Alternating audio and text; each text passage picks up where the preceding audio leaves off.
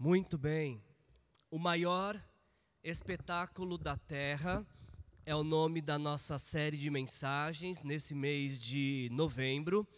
Nós estamos pegando carona nesse clima de Copa do Mundo, que é considerado o maior evento esportivo que nós temos de quatro em quatro anos.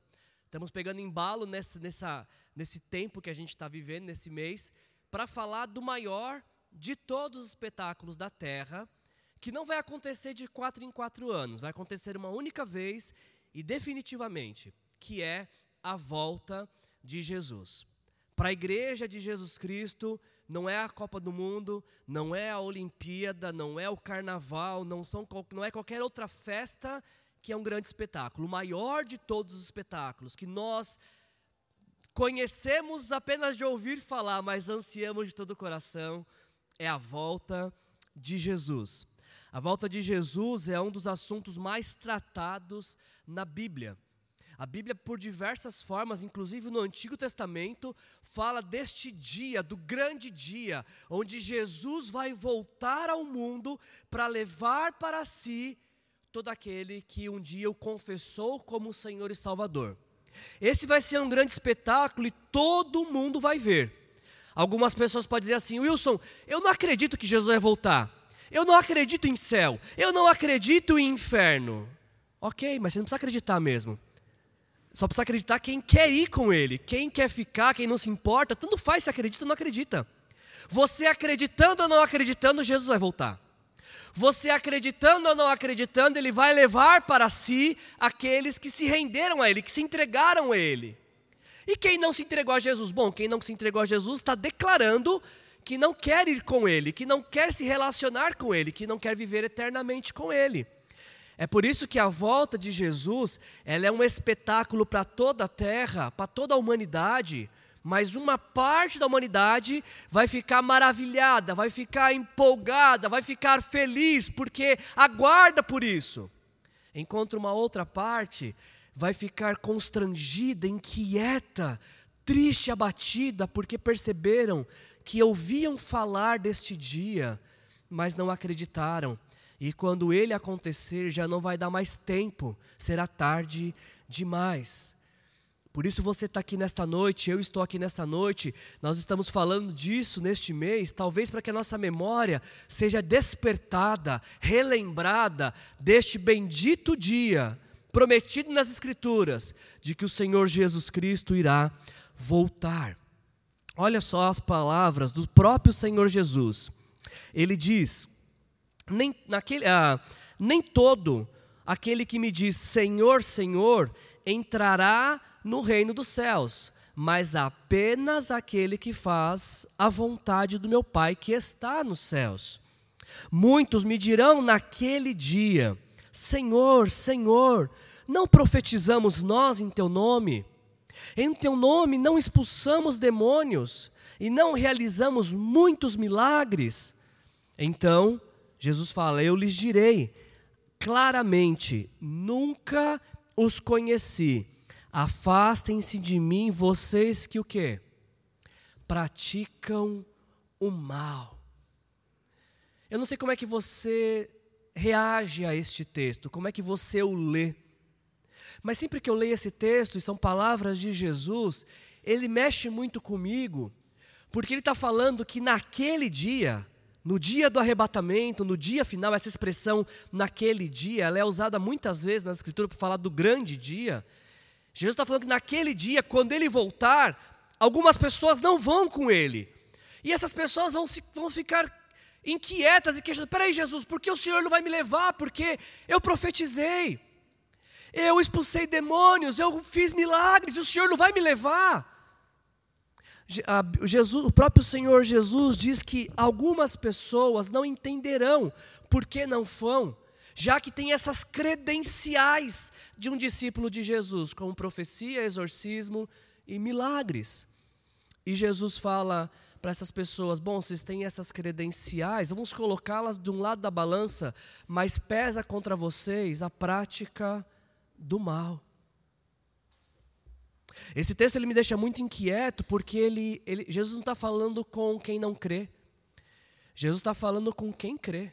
Porque profetizar, expulsar demônios e realizar milagres não é para incrédulos, é para quem crê. E ele está falando que naquele dia vão ter pessoas que, cre... que, que acreditavam que criam nele, faziam coisas para ele, mas não vão seguir com ele para o céu. Porque somado com a sua vida de comunidade, de fé, tinha uma vida paralela de prática do mal. Jesus está falando para nós nesse texto de que aquilo que nós fazemos para Ele, nossos feitos religiosos, não servem de passaporte para o arrebatamento. E aí a gente tem que ficar inquieto e falar assim: bom, mas se não é o que eu faço para Jesus que vai me levar para o céu, se não é aquilo que eu posso fazer para Jesus que me credencia a ir para o céu, o que é então que me credencia? Como é que eu posso ter certeza se Jesus voltar hoje, ele vai me levar? Já se fez essa pergunta? Pergunte-se agora mesmo: se Jesus voltar neste exato momento, você acha que você fica ou você acha que você vai? E o que te faz ter esta convicção de ficar ou de ir com Ele? Eu amo Jesus porque ele não nos de... algumas coisas ele não nos deixa às escuras. Ele mesmo nos disse o que nos credencia a ir para o céu. Ele diz que para irmos para os céus não, não, são, o que não é, são as coisas que nós fazemos para Ele que nos habilita a isso. Pelo contrário, Jesus diz que vai para o reino dos céus quem? Pode colar, tá, tá destacado aqui. Quem faz a vontade do Pai. Eu, eu fiquei procurando palavras para pensar como é que eu ia dizer isso para vocês. Então, se, se não sair de uma forma compreensível, me pergunte depois, tá? Ou tente processar isso. Mas as portas do reino dos céus não estão abertas para todos. É uma porta estreita. Poucos passam por ela no diz a Escritura. O reino dos céus está acessível, está aberto para quem? Apenas para quem faz a vontade do Pai. Quem diz isso foi Jesus. E a pergunta que nos resta é: bom, então qual é essa vontade? O que, que eu preciso fazer como vontade do Pai para poder ir para o céu? Qual é a vontade de Deus que tem que ser vista em minha vida, que me habilita à eternidade? O próprio Senhor Jesus disse em João 6,40.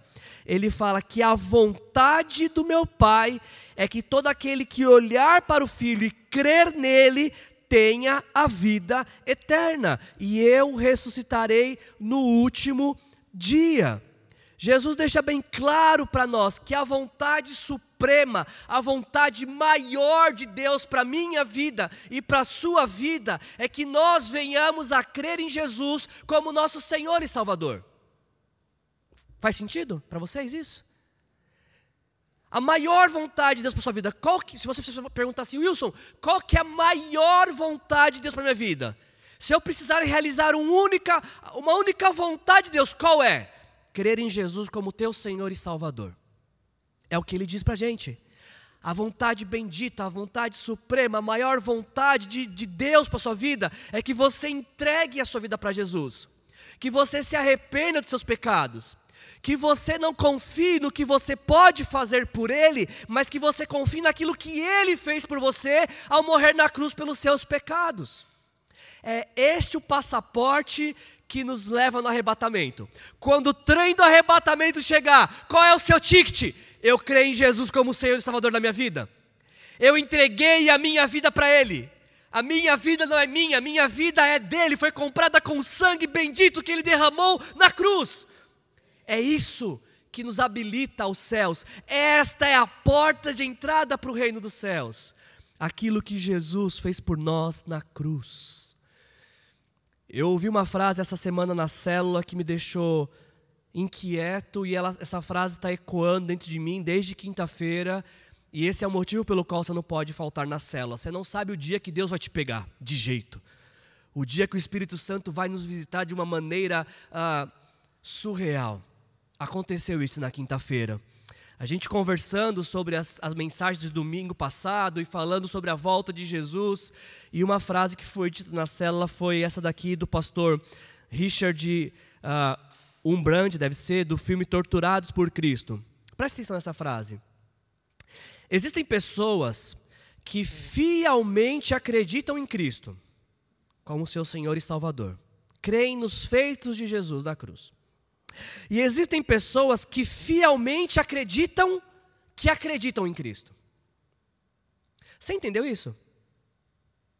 Qual que é a diferença de crer em Jesus e crer em acreditar em Jesus? Qual que é a diferença? Tem diferença? Enorme. Tem uma diferença gigantesca.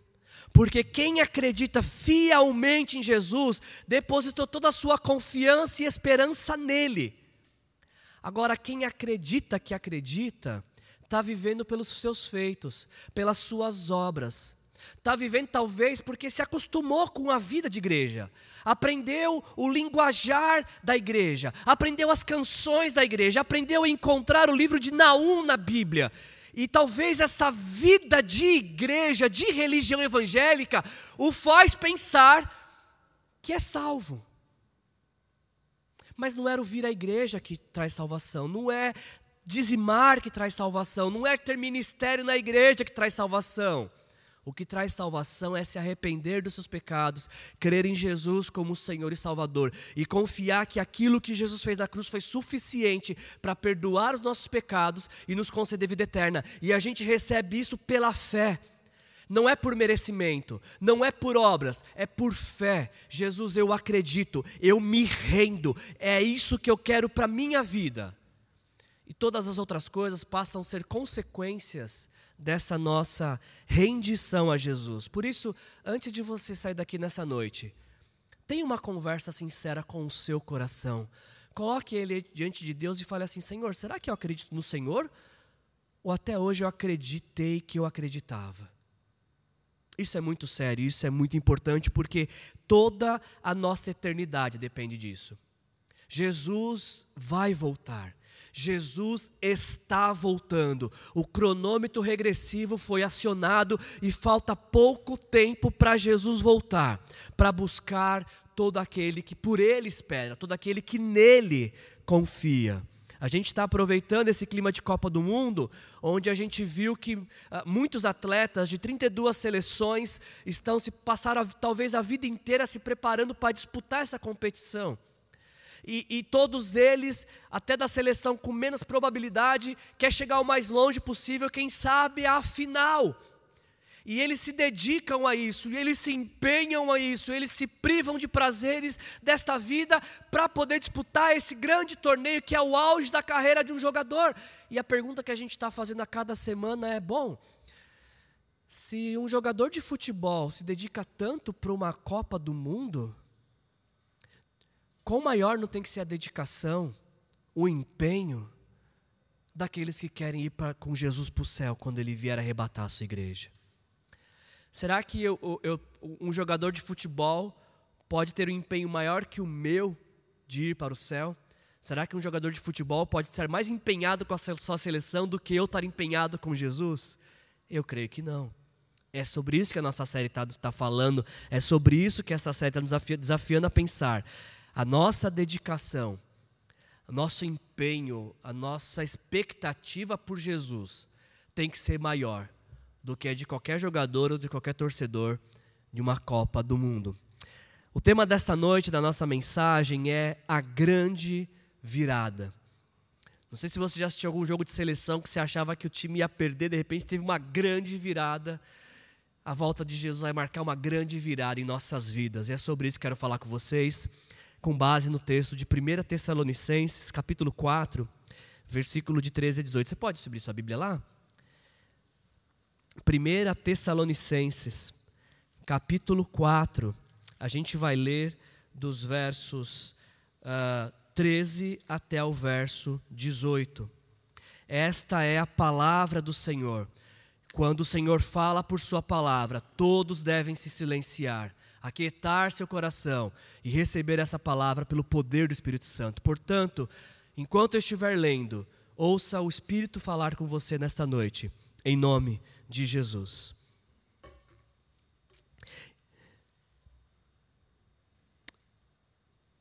Irmãos, não queremos que vocês sejam ah, ignorantes quanto aos que dormem, para que não se entristeçam como os outros que não têm esperança. Se cremos que Jesus morreu e ressurgiu, cremos também que Deus trará mediante Jesus e com ele aqueles que nele dormiram. Dizemos a vocês, pela palavra do Senhor, que nós, os que estivermos vivos, os que ficarmos até a vinda do Senhor, certamente não precederemos os que dormem. Pois, dada a ordem, com a voz do arcanjo e o ressoar da trombeta de Deus, o próprio Senhor descerá dos céus e os mortos em Cristo ressuscitarão primeiro. Depois nós, os que estivermos vivos, seremos arrebatados com eles nas nuvens, para o encontro do, com o Senhor nos ares. E assim, assim estaremos com o Senhor para sempre. Consolem-se uns aos outros com essas palavras. Até aqui.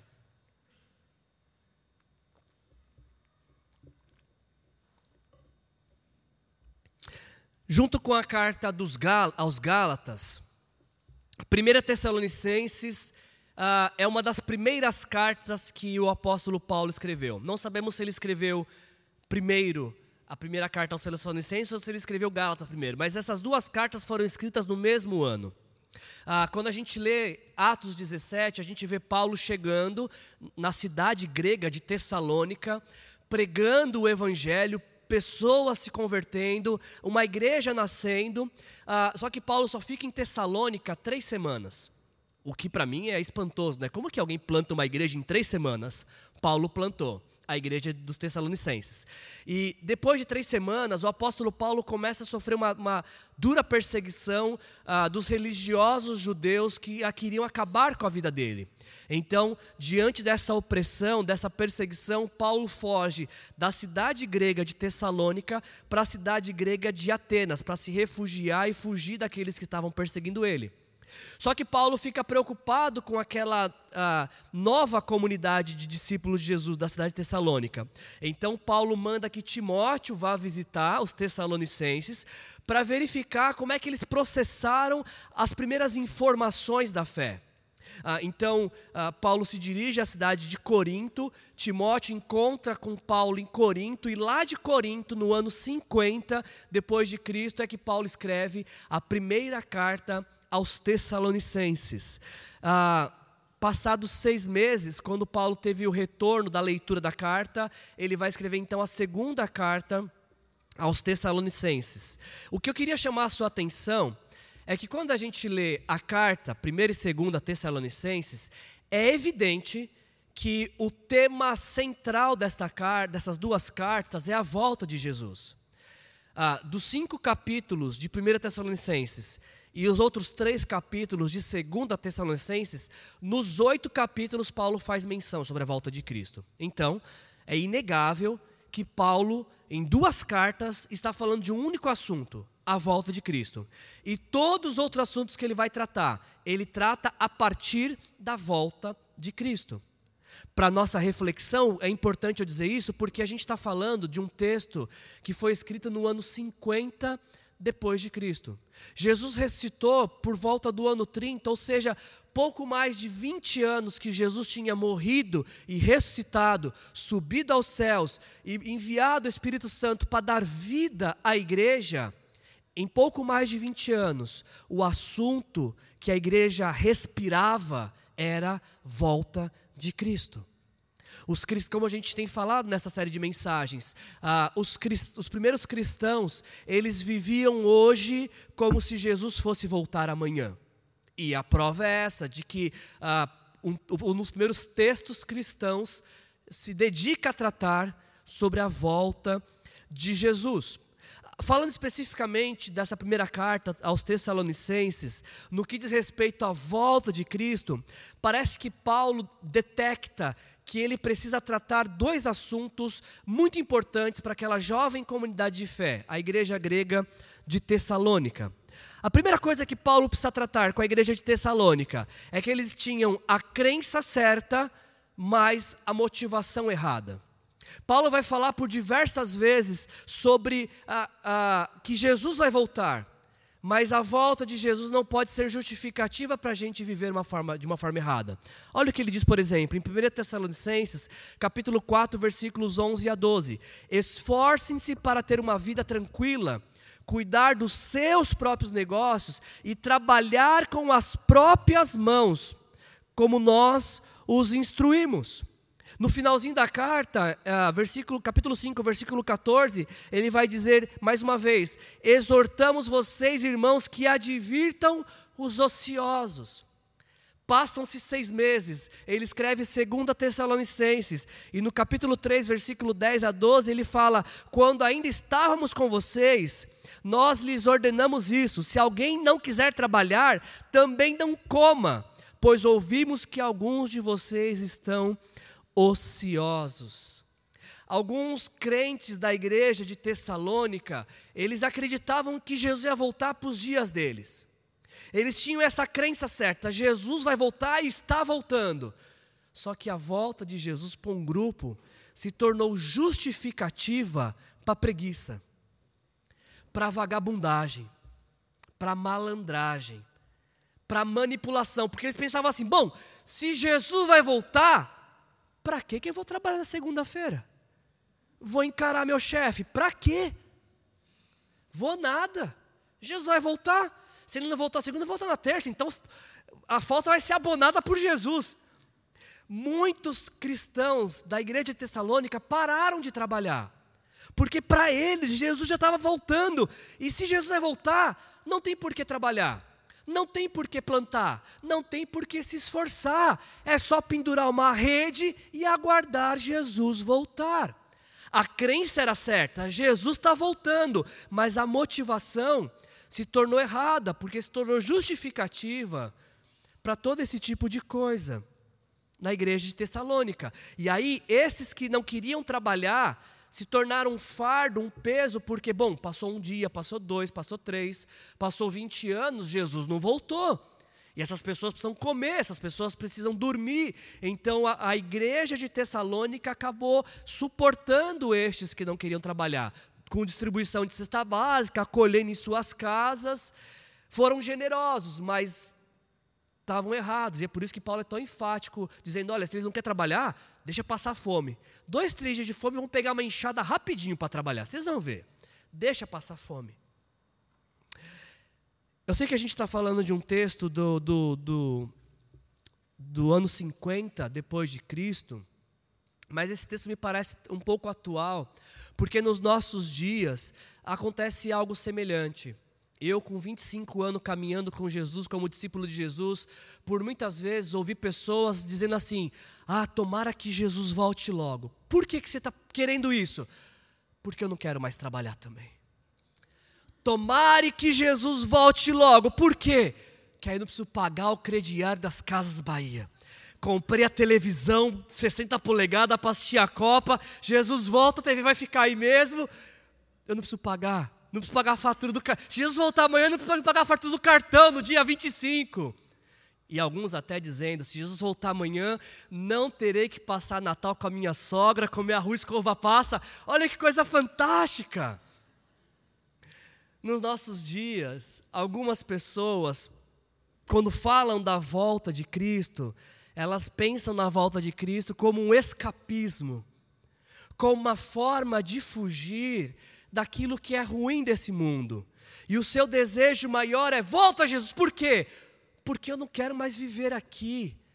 Eu não quero ter que trabalhar, eu não quero ter que me relacionar, eu não quero ter que suportar pessoas. É bem verdade que algumas pessoas estão cansadas deste mundo e elas falam: Jesus, eu queria que o Senhor voltasse, porque eu sei que a eternidade é um lugar melhor. E, e esse desejo é genuíno dessas pessoas. Eu até lembrei de uma velha canção lembrando desse desejo genuíno que diz: ah, não haverá mais noite ali, não haverá nenhum clamor. Verei os olhos de Jesus e tocarei seu corpo, enfim. Morte choro, tristeza e dor, nunca mais além do rio azul. De fato, quando Jesus voltar, a gente não vai mais sentir dor. Sabe esse mau jeito na coluna? Sabe esse joelho vacilante? Não vai ter mais quando Jesus voltar. A diabetes não vai mais existir, a pressão alta não vai mais existir. E a gente tem que ansiar por este novo céu e a nova terra que Jesus está nos preparando, mas essa não pode ser a nossa motivação maior. A nossa motivação maior tem que ser pela própria pessoa de Jesus. Por que você quer que Jesus volte? Porque eu quero Ele, eu quero estar com Ele, eu quero viver todos a minha eternidade com Ele. O nosso maior anseio não é livramento, o nosso maior anseio tem que ser relacionamento com Ele. Obviamente que o livramento é consequência Obviamente que a consumação da nossa fé, a nossa redenção, a nossa glorificação é consequência desta volta, mas nosso maior desejo tem que ser pela pessoa dele. De pensar que não vai ter mais um mundo decaído do pecado nos separando, que vamos estar para sempre com Ele. Esse tem que ser o maior, nosso maior desejo. Então, o primeiro grupo que Paulo quer tratar é quem tinha a crença certa, mas a motivação errada. Mas nesta mesma igreja também tinha um grupo que tinha a crença errada com a motivação certa. O texto que nós lemos, 1 Tessalonicenses capítulo 4, versículos 13 a 18, é um parágrafo só da carta. Essa é uma carta. Carta tem parágrafos. O texto que nós lemos é um parágrafo desta carta. E, e, Paulo começa esse parágrafo falando essas palavras, que ele não quer que os seus leitores, aquela jovem comunidade de fé, seja ignorante quanto aos que dormem. Dormem aqui é um eufemismo para, ah, para aqueles que morreram. Jesus fala para ele, Jesus, perdão, Paulo fala para eles assim: olha, vocês não podem eh, ter falta de entendimento sobre este assunto, vocês não podem não compreender isso. Parece que ah, na, naquela igreja tinham pessoas ah, que sabiam que Jesus ia voltar, mas eles temiam por quem já tinha morrido antes de Jesus voltar. E essa parece ser uma crença comum do primeiro século, porque Paulo escreve ah, 1 Coríntios no ano 55, ou seja, pouco tempo depois, e lá a gente vai ver em 1 Coríntios que ele também tem que tratar sobre o ensino sobre ressurreição. Ah, nós temos que lembrar que, ah, ah, eu falei para vocês isso, a cidade de Tessalônica era uma cidade grega. E os gregos, eles tinham um pensamento que eles acreditavam na imortalidade da alma, mas eles não acreditavam na ressurreição do corpo, porque para os gregos o corpo é ruim, o corpo é matéria, e matéria aprisiona o espírito que é bom. Então, essa jovem comunidade de gregos de Tessalônica, eles estavam preocupados porque se Jesus voltar, o que vai acontecer com os nossos que morreram antes da volta de Jesus? Será que eles vão perder algum tipo de benefício?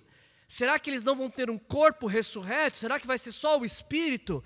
Será que a gente que estiver vivo, a gente vai ser os grandes beneficiados, mas quem já morreu vai perder alguma coisa quando Jesus voltar?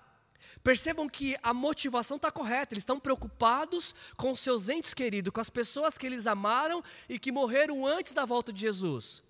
A motivação está correta, mas a crença está errada, porque eles estão se prendendo a uma filosofia grega, a um pensamento grego. E o que Paulo está ensinando para essa jovem igreja é que eles não tinham que se preocupar neste assunto, porque esse tipo de preocupação é uma preocupação de quem não tem esperança. Fazia sentido os gregos ah, lamentarem pela morte dos seus entes que morreram, porque os gregos não tinham a expectativa do reencontro. Mas Paulo fala: olha, para vocês cristãos tem que ser diferente. Sim, vocês vão sofrer quando alguém partir, mas vocês não podem, o sofrimento de vocês, cristãos, que creem na ressurreição, que creem na vida eterna, não pode ser semelhante àquele que não crê em Jesus. não pode ser igual de quem está sofrendo sem esperança. Você sabe qual é a diferença de sofrer com esperança e sofrer sem esperança? A, a minha mãe falava assim que a morte é uma das poucas certezas que a gente tem na vida. Todo mundo sabe que um dia vai morrer. A gente sabe que vai morrer. Só que a gente vive como se não fosse morrer. E é por isso que a gente faz planos tão longos. E é por isso que a gente deixa para dizer eu te amo amanhã. É por isso que a gente deixa para pedir perdão depois do mês que vem. Depois que passar as festas e as eleições. A gente espera. Porque parece que a gente vai ter muito tempo. Só que quando a morte chega, ela nos pega de surpresa. Ela não vem com aviso prévio na maioria das vezes. Então, Paulo não está falando aqui que a gente não pode sofrer pela morte. Sim, a gente sofre com a morte de quem nós amamos. O que Paulo está falando é que há uma grande diferença, enorme, de sofrer sem esperança e de sofrer com esperança. Porque quem sofre sem esperança, a morte é um fim. Acabou. Nunca mais vai reencontrar. Agora, quem sofre com esperança sabe que a morte é uma vírgula porque existe uma continuidade de vida, de relacionamento pós-morte. Na verdade, a morte é apenas a, a, o primeiro ponto de uma, de uma existência maior, que é a eternidade. Para quem tem esperança, a morte traz dor, mas a esperança faz com que a, a a saudade dolorosa, em pouco tempo, seja só saudade. Porque no coração de quem crê, no coração de quem crê tem uma certeza: eu vou encontrar com todo aquele que eu disse a Deus e essa pessoa tinha dito sim para Jesus. Essa é a grande diferença. Uma coisa é sofrer não ter esperança, e aí é um sofrimento sem fim. Outra coisa é sofrer crendo que aqueles que nós nos despedimos nesse tempo e que conheciam Jesus, nós vamos reencontrar com essas pessoas na eternidade. Então, com base nisso, com base nesse reencontro, Paulo vai trazer três fontes de esperança para os cristãos de Tessalônica, para acertar essa crença. Paulo vai falar para eles como é que eles podem ter a crença certa e a motivação certa. E a primeira coisa que Paulo trata nesse parágrafo é que os que morreram em Cristo estão com Cristo. Essa é a primeira coisa que Paulo vai tratar. Para acalmar o coração daquela jovem igreja, Paulo vai ensinar que quem confessou Jesus em vida e morreu, já está com Jesus. Já está com ele. A gente tem essa lição ah, quando Jesus está crucificado e dois ladrões, um à sua direita e à sua esquerda, e um deles diz: Senhor, lembre-se de mim quando entrar no paraíso. O que Jesus fala para esse ladrão? Hoje mesmo estarás comigo no paraíso. Todo aquele que um dia entregou sua vida para Jesus, morreu, neste exato momento, está desfrutando da companhia de Jesus. Então, essa é a primeira fonte de consolo que Paulo traz. Porque Paulo fala assim: olha, ah, se nós cremos que Jesus morreu surgiu, cremos que também Deus trará, mediante Jesus e o que? Juntamente com Ele. Juntamente.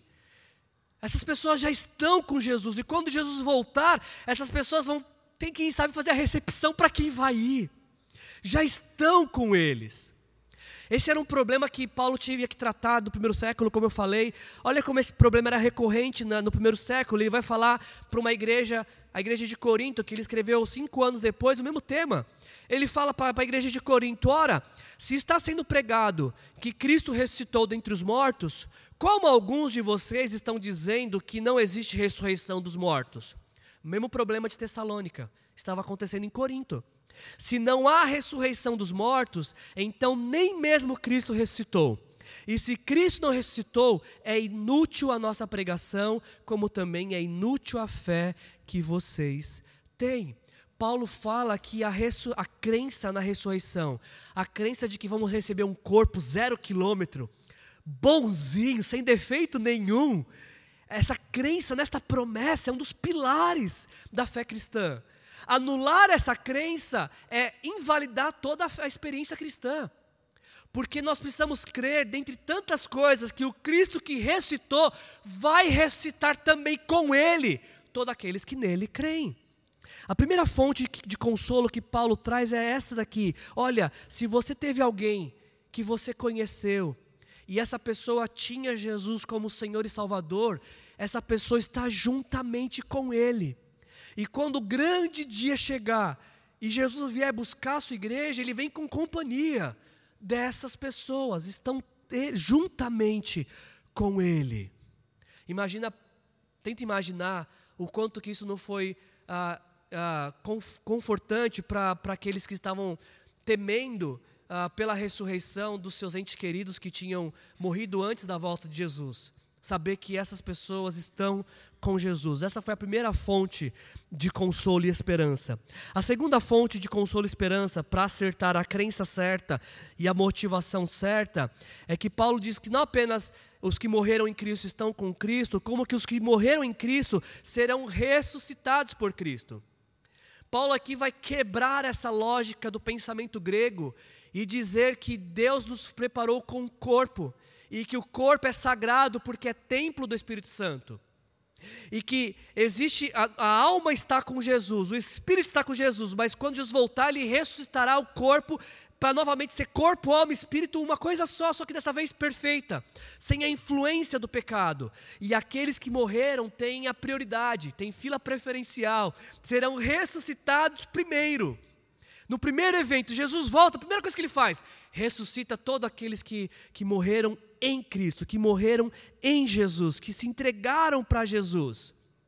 Ah, Paulo está usando essa, essa, essa fonte de esperança para esses cristãos, para que eles não tivessem dúvidas de que a eternidade, a ressurreição, nos reserva um reencontro. Eu acho muito interessante Paulo falando de que a gente falou isso semana passada, né, como que essa era uma crença dele. Ele fala no versículo 15: ah, Nós, os que estivermos vivos, os que ficarmos até a vinda do Senhor. Paulo achava que era para o dia dele. Paulo achava que não morreria antes que Jesus voltasse, mas ele imaginava que quando Jesus voltasse, ah, primeiro quem seria ressuscitado seria aqueles que já tinham partido.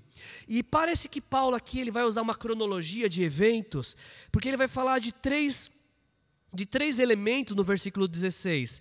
Ele vai falar de, um, de uma, uh, uma ordem, ele vai falar de uma voz de arcanjo e ele vai falar de um ressoar de uma trombeta. Eu poderia trazer diversas especulações para você sobre o que seria esta ordem, ou o que seria essa voz do arcanjo, ou se o som ah, da ordem é semelhante à voz de um arcanjo, mas eu não quero me atentar com isso para vocês. Eu queria me prender a este fato que Paulo fala, sobre a trombeta de Deus, porque parece que isso era algo real para os primeiros dias do cristianismo. A gente vê isso nas palavras de Paulo em 1 Coríntios capítulo 15, versículos 51 e 52. Eis que eu lhes digo um mistério: nem todos dormiremos, mas todos seremos transformados, num momento, num abrir e fechar de olhos, ao som da última trombeta. Pois a trombeta soará, os mortos ressuscitarão incorruptíveis e nós seremos transformados. O próprio Senhor Jesus também fala sobre uma trombeta em Mateus capítulo 24, versículo 30 e 31, quando ele diz: Então aparecerá no céu o sinal do Filho do Homem, e todas as nações da terra se lamentarão e verão o Filho do Homem vindo com as nuvens do céu, uh, com grande poder e glória. Ele enviará os seus anjos com grande som do quê? De trombeta, e estes reunirão seus eleitos aos quatro ventos, de uma extremidade dos céus à outra. Ah, eu acho, falando como teólogo, eu imagino que a gente não está diante de algo literal. A gente não vai ver uma trombeta de quilômetros no céu soando para nos chamar. Eu acho que não é algo literal. Também acho que a gente não deveria associar essa última trombeta com a última das sete trombetas que está registrada no livro de Apocalipse, embora eu concorde que faça um pouco de sentido. Para mim, eu acho que essa questão de trombeta é uma questão mais simbólica. Ah, e ela nos dá sinais de como é que vai ser essa volta de Cristo. Primeiro, o, o elemento trombeta nos ensina que a volta de Jesus é uma volta audível. Vai acontecer algum tipo de barulho, toda a humanidade vai ouvir esse som. da volta de Jesus.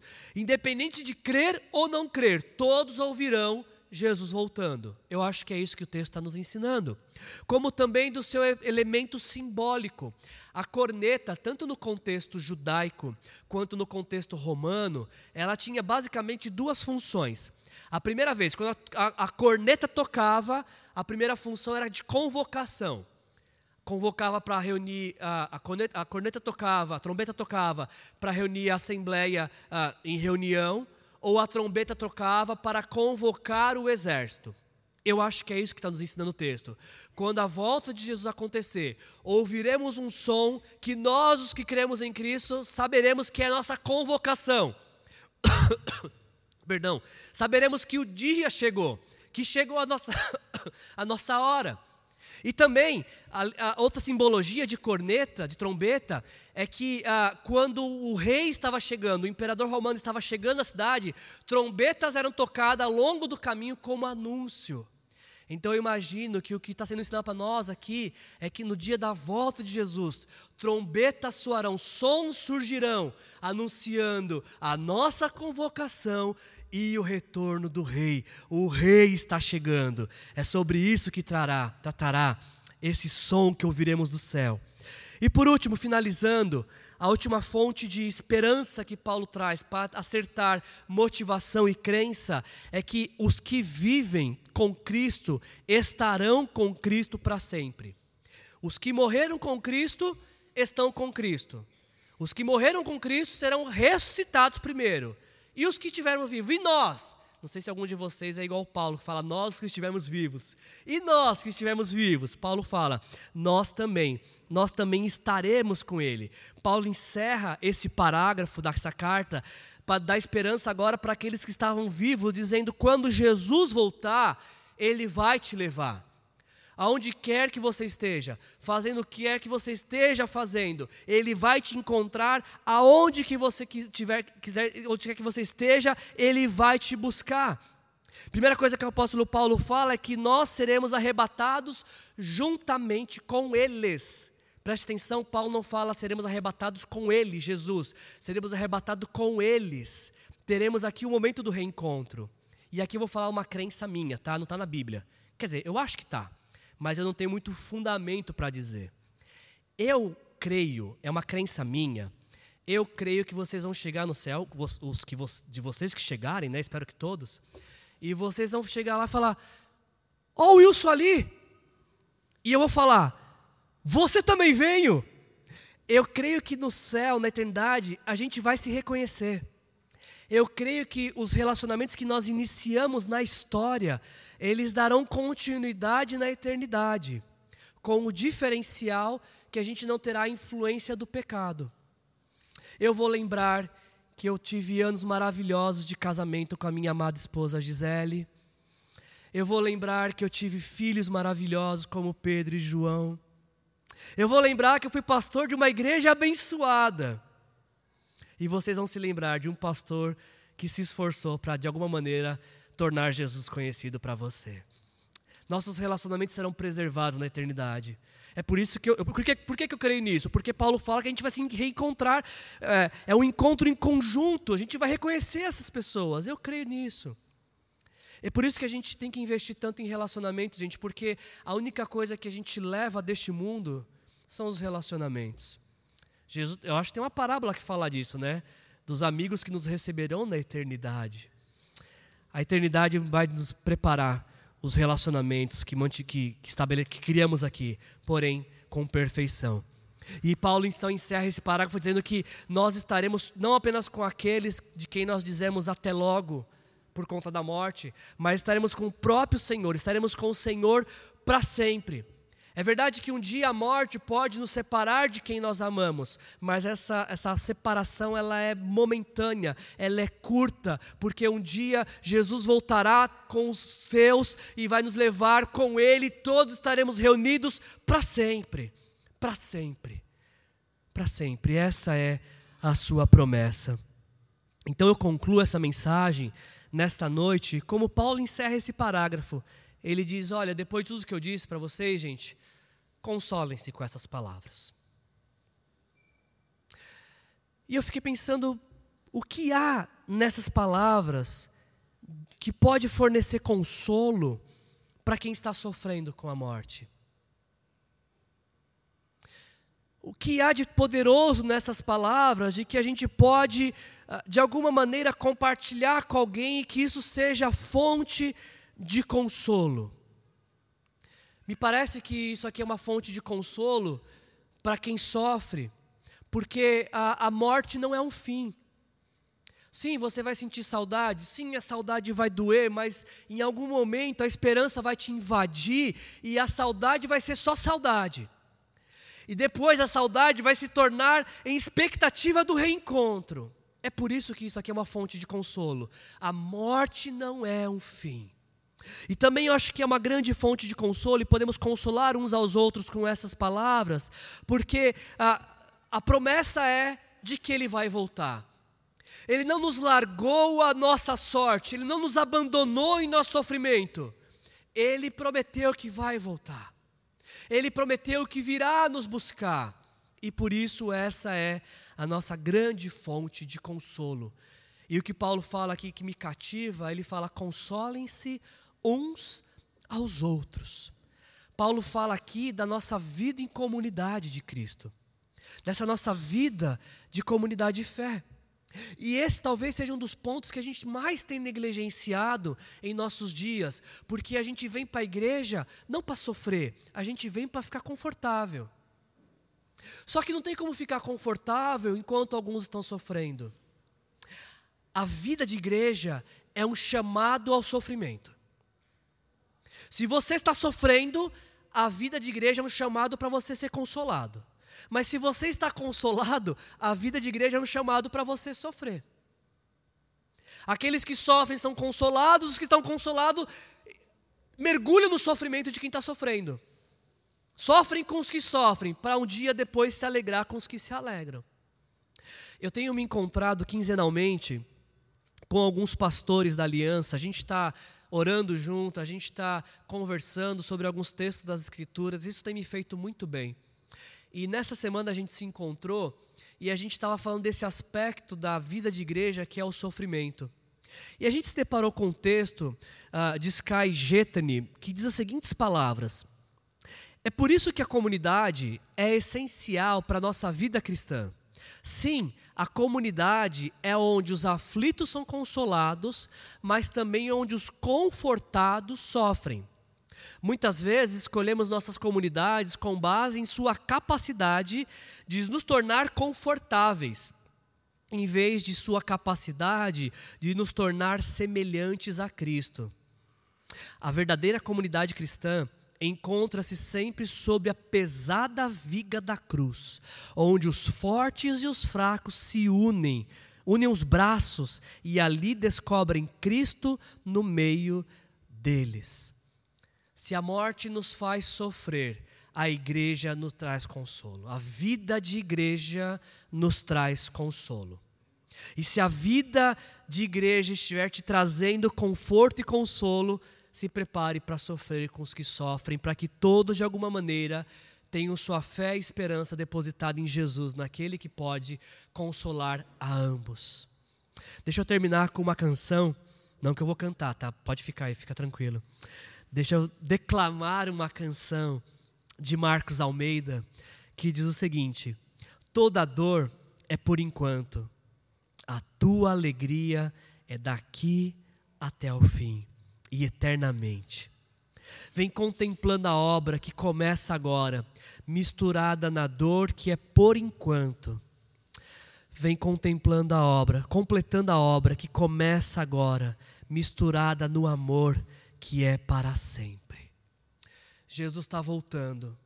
Não se apegue aos seus momentos de dor.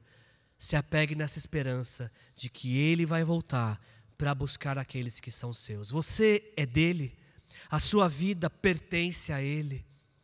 Se prepare, Ele vem te buscar. A sua vida não é dele, você ainda não fez essa entrega. Faça isso hoje mesmo. Não saia daqui sem receber Jesus como teu Senhor e Salvador para que Ele também possa te levar para morar com Ele eternamente.